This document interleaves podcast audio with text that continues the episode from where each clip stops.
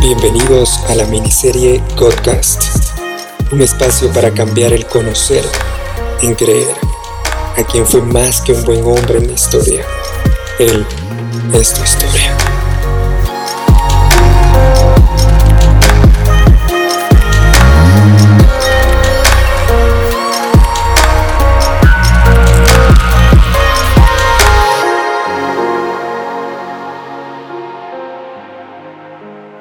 ¿Cómo están? Espero todo muy bien.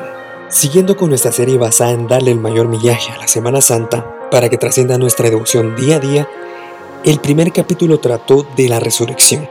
Este capítulo trataremos parte de la pasión de Jesús trayéndolo en fragmentos a nuestra vida, para que entendamos su sacrificio desde otro punto de vista, meditando una forma de ver su pasión de otra manera más personal, porque seamos honestos, la vida en Cristo no significa una vida sin problemas. Así que me detendré en este capítulo en tres versículos.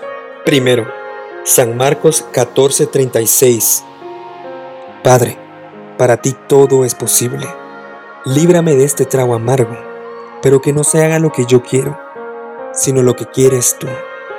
Y el segundo, San Mateo 27:46. Jesús gritó con fuerza, Dios mío, Dios mío, ¿por qué me has abandonado? Hay mucho que se pueda desprender de estos dos versículos, pero antes quiero que puedas cerrar tus ojos y sentir un momento la humanidad de Jesús. En dos palabras, la Biblia relata toda la humanidad que a veces pasamos de alto. En Juan 11:35, si no estoy mal, el versículo más corto de la Biblia. Jesús lloró, así de claro, lloró si a veces has sentido tan distante a Dios, créeme, saber que derramó lágrimas, que siente lo mismo que tú en esos momentos, te lo debería acercar mucho más. Dios comprende lo que somos y todas las cosas por las que estamos pasando. Al escuchar tanto carga tu cruz y sígueme, se nos olvida que también a Él le temblaron las piernas por el peso de ese madero.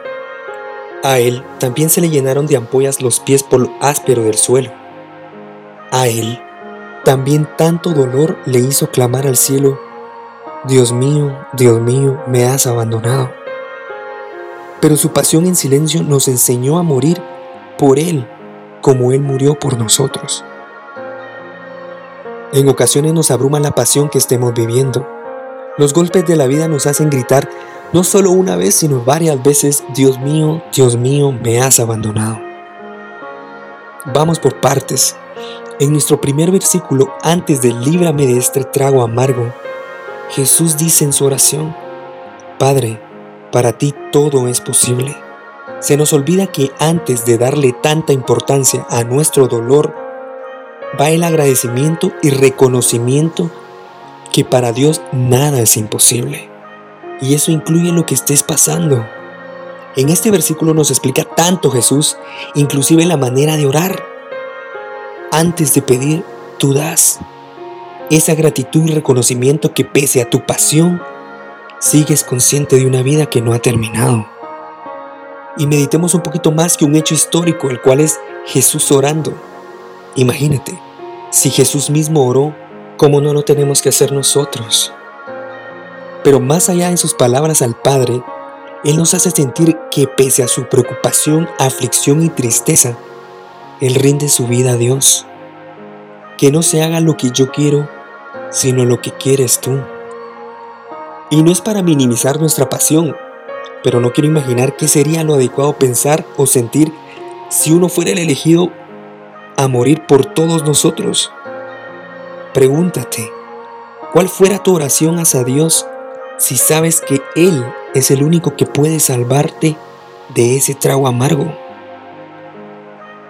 ¿Le darías instrucciones como es tan común entre nosotros? ¿Darle instrucciones de cómo Él debe actuar ante tal situación?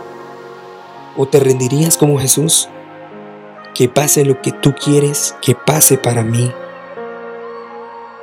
Esa rendición nos enseña paciencia y entendimiento que nuestro tiempo y el tiempo de Dios no son los mismos. Dios nos ve con el propósito de llegar a Él y vivir en su eternidad. Por eso, si te das cuenta, Él no tiene prisa, porque es tan grande la meta que no vale la pena correr. Al contrario, nosotros tenemos prisas por lograr X en X situación.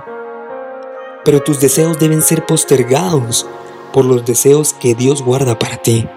Regresemos un poco. Que no se haga lo que yo quiero, sino lo que quieres tú. Y aunque ya sintamos que no podemos aguantar más y clamemos, Dios mío, me has abandonado, recordemos y veamos desde otro punto de vista su pasión. En el tiempo de Jesús cualquiera que cargaba una cruz iba a ser crucificado. Y no digamos rápido, era un proceso muy doloroso, por lo cual te explico desde otro punto del versículo. Carga tu cruz y sígueme. Ese sígueme quiere decir a morir por lo que Dios quiso para Él. Es Jesús hablándote, no solo para aguantar el dolor de seguir los pasos con esa cruz, sino morir a tu voluntad por un mejor propósito.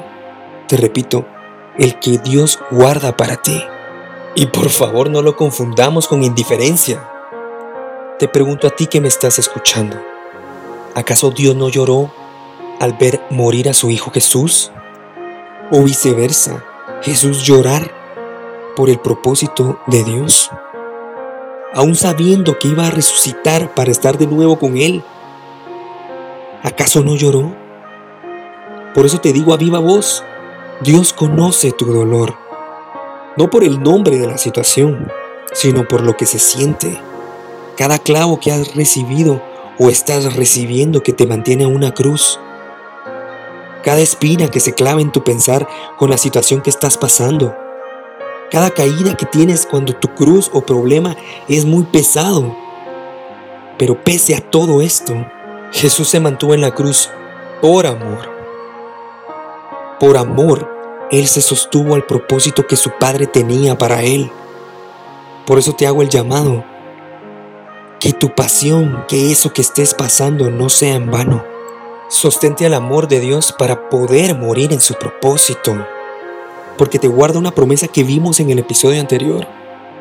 Todo resucita. No importa qué situación esté pasando en tu vida, todo resucita. Y te repito algo que hemos escuchado desde que empezamos a conocer a Jesús. Él es el camino, la verdad y la vida. El camino que es la guía la verdad que supera toda duda que encuentres en tu caminar, y la vida, que es ese antónimo a todo lo muerto, a lo resucitado, a lo que prevalece. Para terminar, te quiero dejar una gran reflexión que tiene que ver con nuestra fe en toda pasión o prueba que estemos pasando o que hayamos pasado. Lucas 18:8 Yo les digo que sin tardanza él les hará justicia. Pero cuando venga el Hijo de Dios, hallará fe en la tierra. Se los traduzco un poco. Yo les digo que guarden tranquilidad. Saldrán de esta situación que les apremia.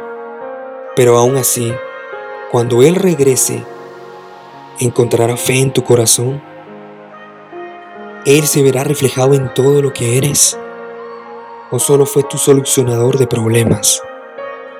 ¿O solo fue un Simón de Sirene que te ayudó a cargar tu cruz? Por eso, la pasión de Jesús nos habla de la humanidad de Jesús, lo que fue y lo que es, para entender todo lo que estemos pasando. Él está a una oración de distancia o a un silencio. Donde quiera que estés, Cierra tus ojos y dile, Padre, hoy reconozco que lo que estoy pasando me abruma. Perdón por las veces que he clamado al cielo, me has abandonado. Por no reconocer que tú siempre has estado a mi lado. Porque tú más que nadie sabe lo que estoy pasando y sintiendo. Me conoces desde el vientre de mi madre. Ambos sabemos que si me has elegido para estar hoy con vida, es porque también me sostendrás y no has acabado conmigo para resucitar a lo que hoy me crucifica en vida. Y reconozco aquí y ahora que tú eres mi camino, mi verdad y mi vida. Amén. Hasta el siguiente episodio.